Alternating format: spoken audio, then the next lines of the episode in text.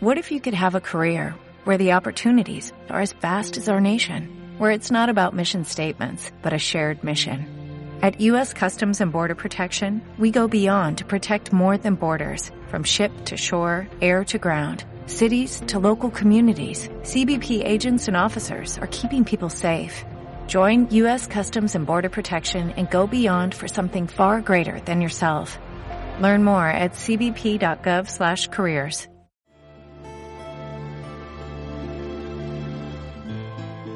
Estás escuchando Buscadores de Respuestas, entrevistas. Te damos la bienvenida a una nueva entrevista en el canal. Te ofrecemos una charla amena, diferente y sincera, con un invitado o invitada relacionada con el mundo del autismo, del TEA o CEA, de la diversidad funcional o de la discapacidad. ¿Nos acompañas? ¡Empezamos!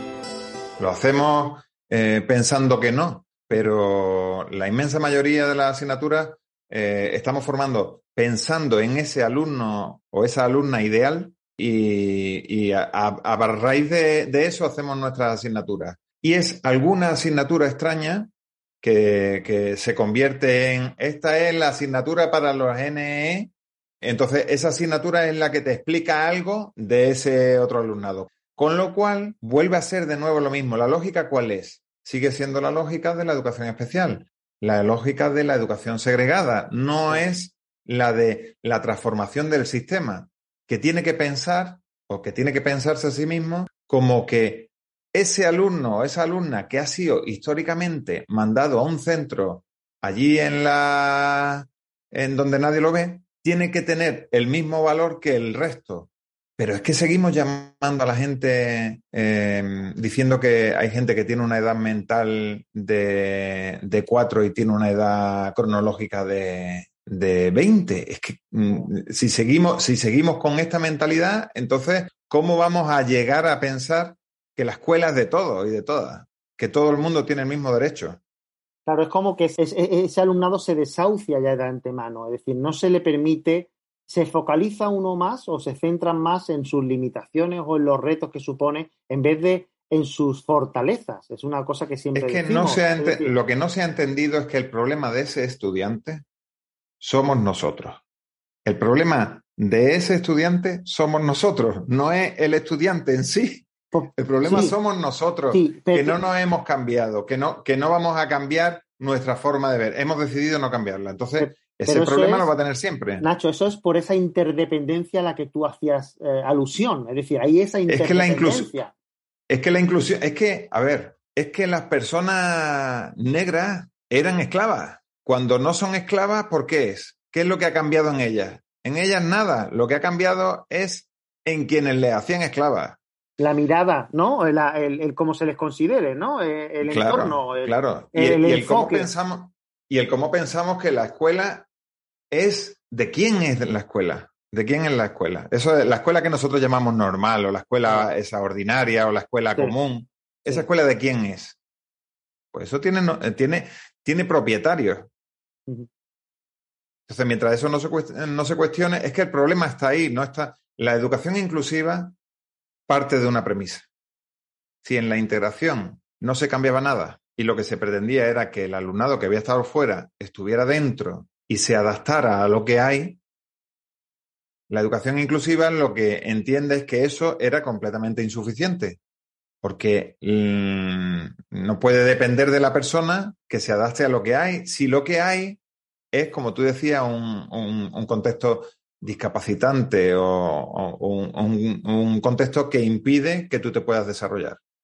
Entonces, o se cambia ese contexto o la persona no puede. Entonces, ¿Dónde está el problema? El problema está en el contexto que somos nosotros, no en la persona. Claro, porque la, solución del sistema ya sabemos cuál es.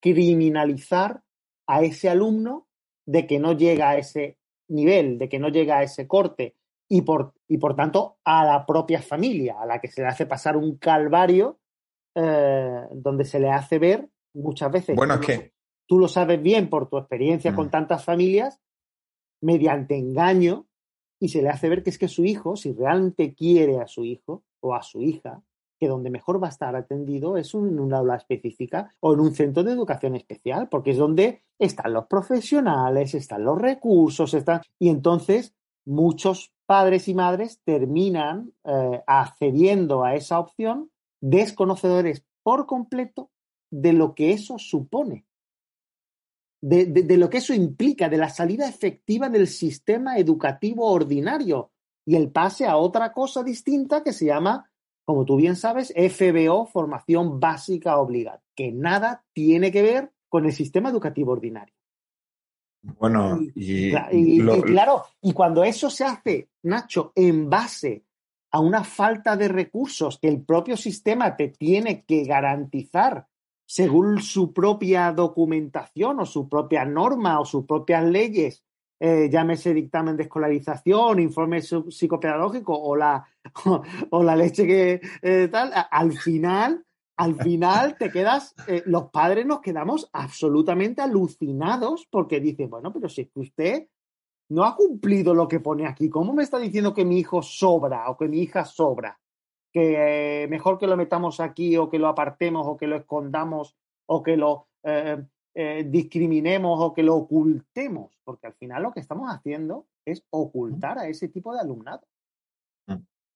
No sé qué, qué, opinas tú, porque verás casos de esos eh, a diario, es decir, donde bueno, la, pisonadora va, la, pisonadora funciona. Es tan complejo. esta mañana me decía una madre de la cual yo llevo un tiempo eh, aprendiendo mucho, me decía que venía de una reunión en la que, entre otras cosas, escuchó em, a la profesora de apoyo que estaba puesta a tiempo completo con su hija em, decir que es que como había eh, no sé cuántos mm, alumnos en la clase, pues que no podía atenderla bien. Sí, eso es, eso es uno de los argumentos. pero eso, ya, no, no, no. Pero es que la profesora de apoyo que es contratada, fíjate, ¿eh? para atender a esa niña. Sí. Que esta, no es la esta no es la lógica, por supuesto, inclusiva. ¿eh? Un asistente en clase, ¿no? El profesor, profesora sombra o tal, eso. Entonces, está diciendo que, que esta persona está diciendo, es que Mm, como estoy en el aula ordinaria, pues no la puedo atender bien. Porque hay otros estudiantes. ¿Cómo puede ser esto? ¿Cómo puede ser esto? ¿Hasta, qué? nivel, hasta qué nivel hemos llegado eh, a entender que incluso el recurso a tiempo completo puesto para una, para una niña, a ver, digo, eh, eh, esto, es para, esto es para reírse o para llorar, ¿no? es insuficiente. Entonces, ¿qué es lo que sí sería suficiente? Digo, porque el sistema de alguna manera pretende eh, los recursos, no se sabe muy bien cómo, es, cuanto más, mm, cuanto más, en realidad peor, porque eh, ¿qué es lo que está pretendiendo o qué es lo que está consiguiendo un recurso eh, que está diciendo que el problema es estar en comunidad? ¿Hasta qué punto estamos llegando a entender eso de los recursos? Y, en realidad es que el recurso es la transformación de ese aula. Ese es el verdadero recurso inclusivo. Que no se ha entendido, por supuesto. Pero sabes que nosotros hemos vivido muchos casos de eso y te explicamos el eh, eh, cómo lo entendemos nosotros, cómo lo vemos nosotros, ¿vale? Eh, ese recurso al cual tú hacías alusión se hace mediante convenios, ¿vale? Convenios bueno, este que yo te estoy diciendo no, eh, porque es en otro, en otra comunidad. En otra comunidad. Bueno, aquí lo que es Andalucía se hace con un convenio donde tú, eh, eh, primero, en ningún, en ningún momento figura en ese dicho convenio. Está hablando de las sombras, ¿no? Correcto, que haya una transacción económica, porque eso estaría prohibido, ¿vale? Eso no se podría hacer, pero todos sabemos que existe. Pero la hay, claro, pero la económica. Es decir, que eso es ya la primera hipocresía, digamos, de ese de ese sistema o de esa... Bueno, eso no es hipocresía, eso es, eso es haberse vendido al mercado de una manera eh, que yo todavía no concibo, no entiendo cómo, cómo permitimos que eso ocurriese. Claro, pero que eso es lo que te quiero decir, es que en ningún momento ellos incumplen la ley porque ellos no hay, no hay transacción económica. Entonces ellos lo que hacen es mirar hacia otro lado y decir, esto no está sucediendo, aunque sabemos todo que está sucediendo. Después, los padres desconocemos que ese recurso que tú estás eh, contratando o gestionando supuestamente para tu hijo o hija no es tal. Es para el centro o para la clase. Y el centro muchas veces hace y deshace con esa persona de refuerzo como le viene en gana. Igual que hay casos en los que se le censura la entrada a determinadas asignaturas. ¿Por qué? Pues porque es una persona incómoda para el centro, porque son ojos externos que ven lo que realmente se hace en el centro. Eso que comentábamos. Una de las cosas que ha ocurrido con, las sombras es que de alguna manera han comenzado a tener palabras, por ejemplo, muchos niños y niñas que no, que no tenían lenguaje verbal. Lenguaje verbal. Claro. Claro. Y, entonces las sombras se convierten también en, personajes peligrosos, ¿no? Eh, eh, eh, es, justo lo que te estoy explicando, es justo eso, es, que esa es la realidad. Entonces tenemos ojos externos dentro de una, de, una entidad hermética y opaca que no quiere que se sepa lo que ocurre de puertas para adentro. ¿Por qué? Pues porque como tú bien sabes, una cosa es lo que dice el papel sobre el papel tantas horas de PT, de pedagogía terapéutica, tantas horas de audición y lenguaje o AL, pero otra cosa muy distinta es lo que se haga realmente. Si tú Ahora tengo, que decir tengo que decir una cosa, ¿eh? ¿eh? Miguel, que yo he puesto este ejemplo porque era el, lo, he, escuchado hoy mismo y era el máximo exponente de, de lo absurdo, ¿no? Es cuánto recurso queremos, ¿no? pues ni siquiera el recurso a tiempo completo eh, nos parece suficiente porque eh, lo ideal sería que estuviera fuera. Claro, pero, por, eso he puesto este ejemplo, pero no quiero decir que eso sea la inclusión, o sea, que, eso sea algo parecido a la inclusión. En la inclusión tiene que ser pensar que los recursos fundamentales no están eh, en, a ver, no quiero hacer eh, demagogia, pero el principal recurso está en la transformación del educador. ¿eh? El comprender que, em, no sé si, seré capaz de explicar esto suficientemente, pero el, comprender que la clase es con todas esas personas que tú no querrías que estuvieran en la clase. Es un poco bruto lo que estoy diciendo. Claro, claro. ¿Eh?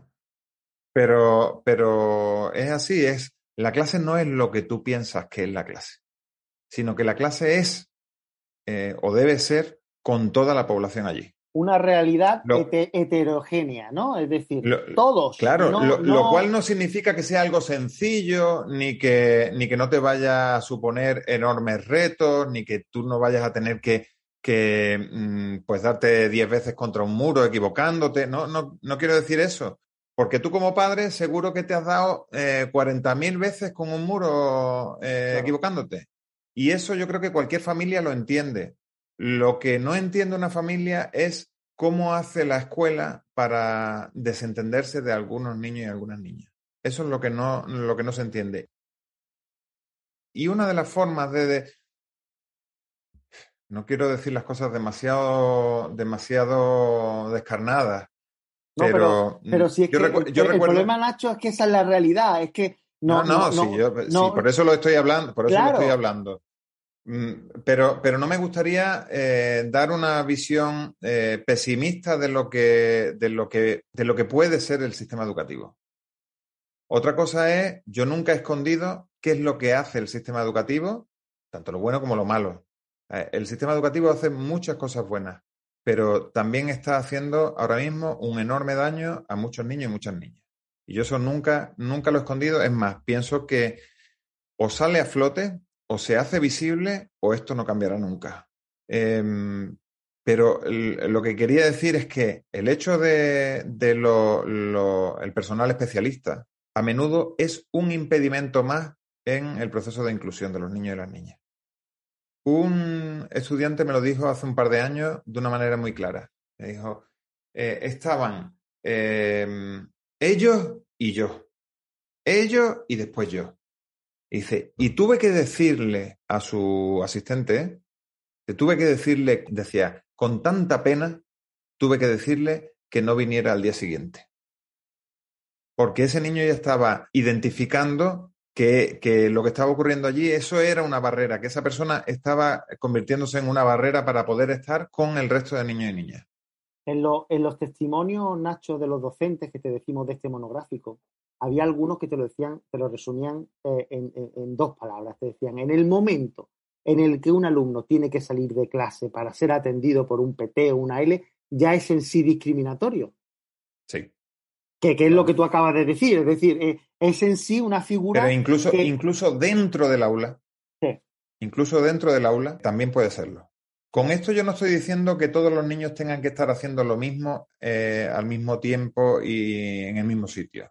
Claro, es que lo, que, tú estás hablando es, una revolución total del sistema educativo tal y como, como lo conocemos, por objetivos, por proyectos, por tal, cada uno haciendo. Eh, estamos a años luz porque venimos de un, de, un sistema eh, eh, memorístico, de un sistema de regurgitar esos conocimientos que ya no tiene sentido en la era de la comunicación, que a golpe de clic tú tienes esos. esos entonces, ¿qué, ¿qué, tipo de estudiantes salen? Estudiantes que no saben eh, razonar, que no saben, eh, que no tienen criterio propio, que no... No sé si me entiendes lo que te quiero decir. Al final... Sí. Eh, mm. a ver, también, también mm, tampoco podemos generalizar. No, no, no, no, no. Vamos a ver. Yo veo, yo veo, por ejemplo, yo veo, yo veo en mi hijo y en mi hija, por ejemplo yo veo los sentidos que tiene la escuela y los sinsentidos que tiene la escuela. Yo creo que eso lo podemos ver en, eh, nuestra propia experiencia, en la experiencia de nuestro hijo e hija. En... Hay cosas que hace bien la escuela y hay cosas que no hace bien la escuela.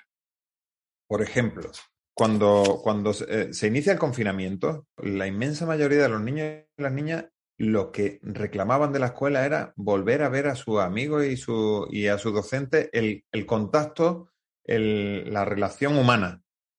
Eso lo hace la escuela. No lo hace bien del todo, porque hay personas que muchas veces se quedan fuera. Esas otras personas también nos contaron cómo eran sus experiencias en la escuela. Decían, el confinamiento, esto es un poco duro también, pero seguro que, que no, no, te suena raro. Eh, muchas familias nos dijeron que el confinamiento fue un alivio, Muchas familias del alumnado etiquetado como con necesidades educativas especiales decían el confinamiento ha sido un alivio porque no teníamos que escuchar a diario a los docentes diciéndonos lo mal que había hecho mi hijo o mi hija, lo mal que se había comportado, lo que no había conseguido, lo, lo cual eh, era increíble. Eh, bueno, no es increíble, es creíble pero es, lamentable pensar que la escuela se convierte para algunas personas en un suplicio, eh, que el reporte que te, está, eh, que te está dando la escuela continuamente de tu hijo o de tu hija es negativo, eh, siempre en clave negativa, en lo que no ha conseguido, lo que no ha hecho, lo que lo mal que se ha portado, lo bueno, pues que tenemos, tenemos que darle una vuelta a la escuela, una buena vuelta. Totalmente, totalmente de acuerdo, pero ¿cómo hacemos eso, eh, Nacho, si a día de hoy todavía se siguen confundiendo términos como inclusión, integración, incrustación, eh, incluso en círculos académicos o en ámbitos administrativos, legislativos o jurídicos? Es decir, es que Tú, tú, tú, imagínate los mimbres que tenemos. Es que tenemos unos mimbres que, que tú dices, ojo, y yo no comparto lo que tú decías, no, no es ser pesimista, a veces tenemos que ser realistas, porque las realidades que se viven son muy duras. Obviamente, siempre cuando generalizas, eh, eh, pierdes toda. ¿Por qué? Pues porque siempre hay excepciones, siempre hay colegios eh, que son inclusivos, que tienes al equipo docente y directivo implicadísimo. Pero claro, yo creo que es que no tenemos que esperar que nos toque la lotería, que el azar nos sonría, que no, no sé si me entiendes por dónde voy. Al no, te, entiendo eh, eh, perfectamente, te entiendo perfectamente y lo comparto. lo que, pasa es que, que, ser, ser realistas sí. no debe implicar o no tiene por qué implicar ser pesimistas. Efectivamente. Eh, el ser realistas, el ver dónde estamos, que estamos, pues, pues sí, todavía en pañales. Em, pero hace, hace 30 años ocurría una realidad diferente.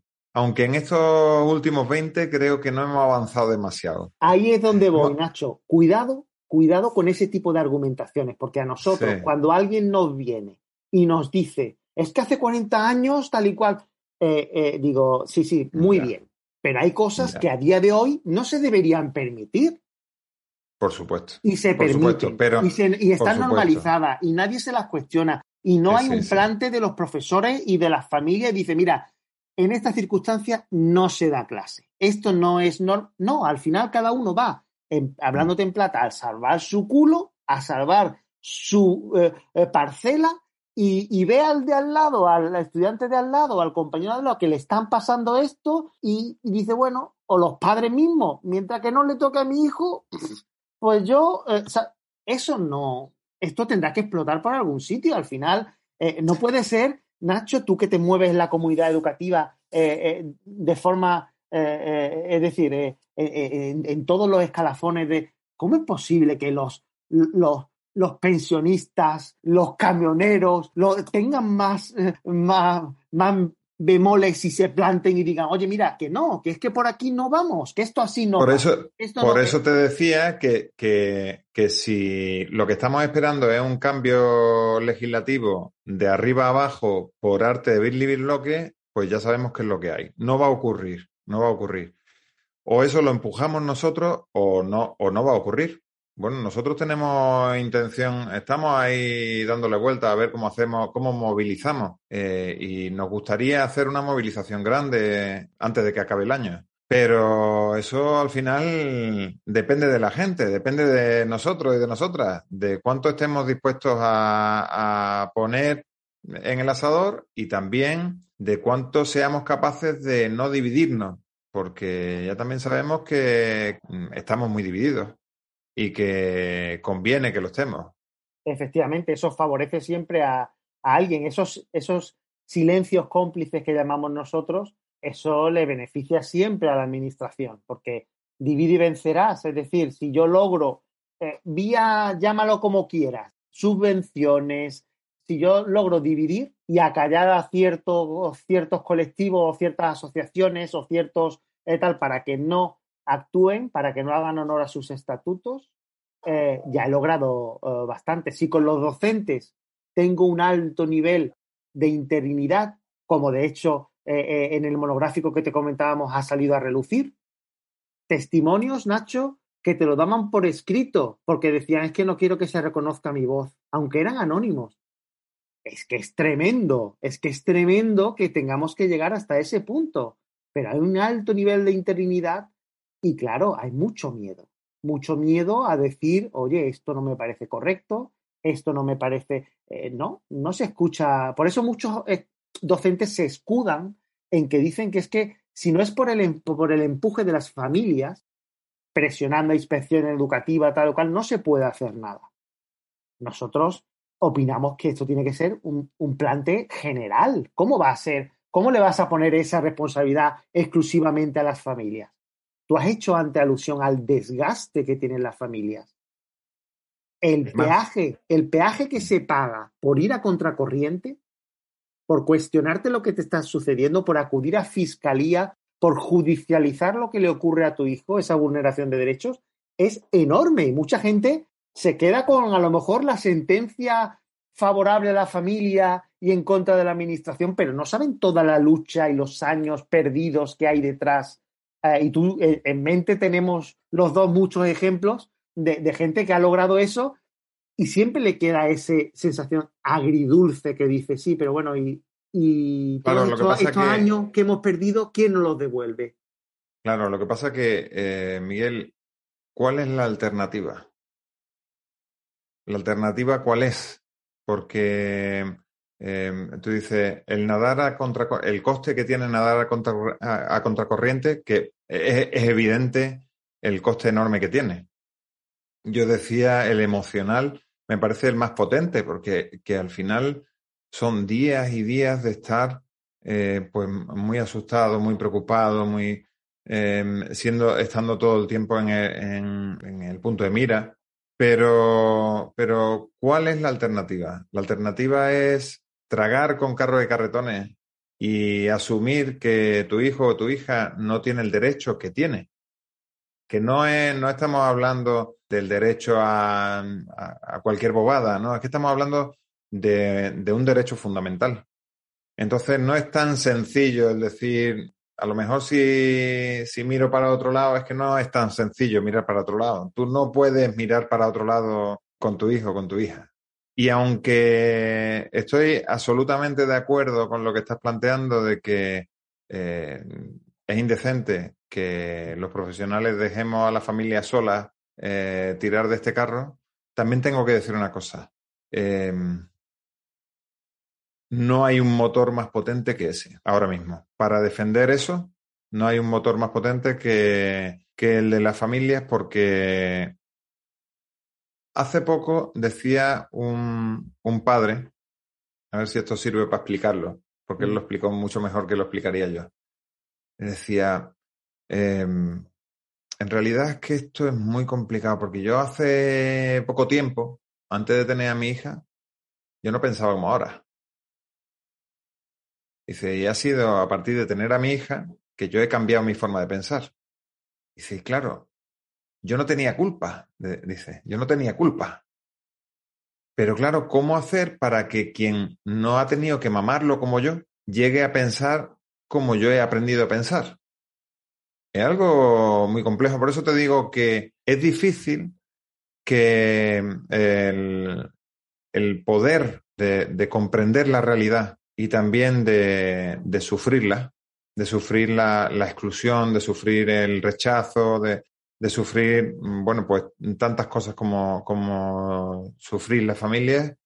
Em, eso no, nadie, no lo tienen otras personas.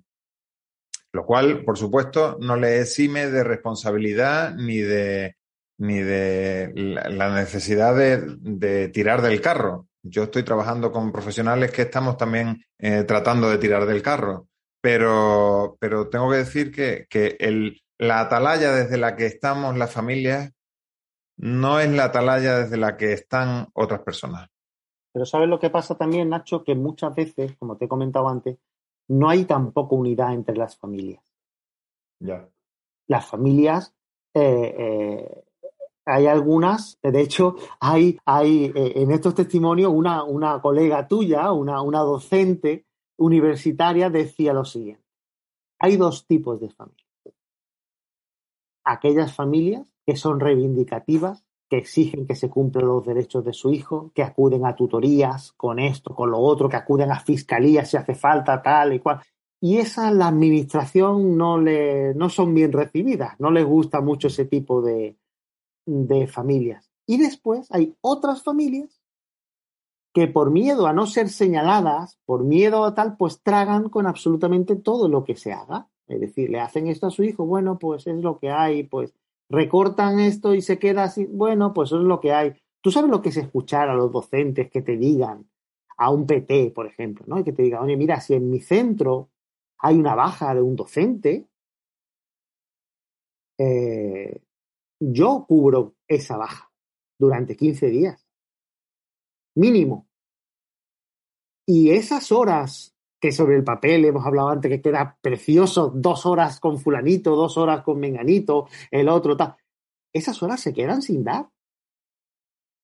Pero no verás a ningún colegio que llame a sus padres y le dirá, oye, que, que durante dos semanas o tres semanas que tu hijo se va a quedar sin las clases que en su dictamen de escolarización pone. Tú recogerás a tu hijo o a tu hija y te dirán, ¿qué tal hoy? Muy bien, muy bien, muy bien ese es el sistema educativo, esa es la realidad del sistema educativo. Y eso es muy duro, que te lo diga un docente desde dentro. Tú imagínate qué cara se te queda a ti como un padre reivindicativo o tal, inconformista, que te digan eso.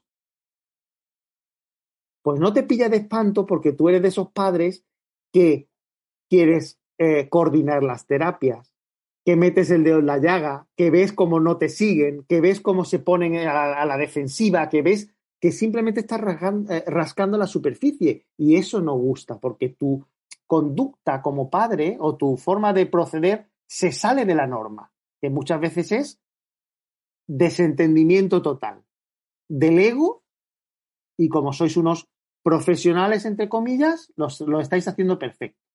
Pero lo que, lo que ocurre entre bambalinas, si somos realistas, en muchos casos es muy grave. Pero, pero, pero lo es más grave todavía por desconocimiento, porque muchos padres desconocen lo que, y no hay ese nivel de implicación que podemos tener otros padres. No existe. ¿Sabes? Ni de, ni de preparación, ni de saber qué preguntas hacer, ni de dejar un rastro documental, que eso no hemos hablado de ese tema, Nacho, y eso hay que hablar de ese tema. La importancia que tiene el rastro documental para que después no te digan que estás loco, que eres un histérico, que te estás inventando todo.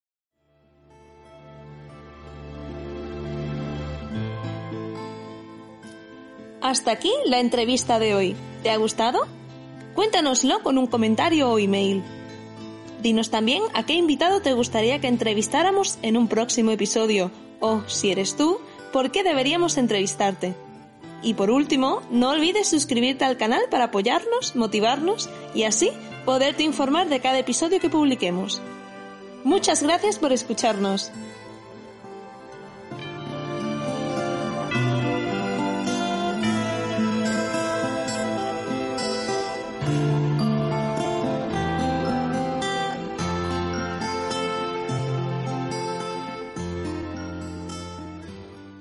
Como nuevo cliente de Western Union, puedes disfrutar de una tarifa de envío de 0 dólares en tu primera transferencia internacional de dinero en línea. Envía dinero a los tuyos en casa de manera rápida, fácil y conveniente. Visita westernunion.com o descarga nuestra app hoy mismo y tu primera tarifa de envío corre por nuestra cuenta. Aplican ganancias por cambio de moneda. No disponible para tarjetas de crédito y envíos a Cuba. Servicios proporcionados por Western Union Financial Services Inc. NMLS 906983 o Western Union International Services LLS NMLS 9069 85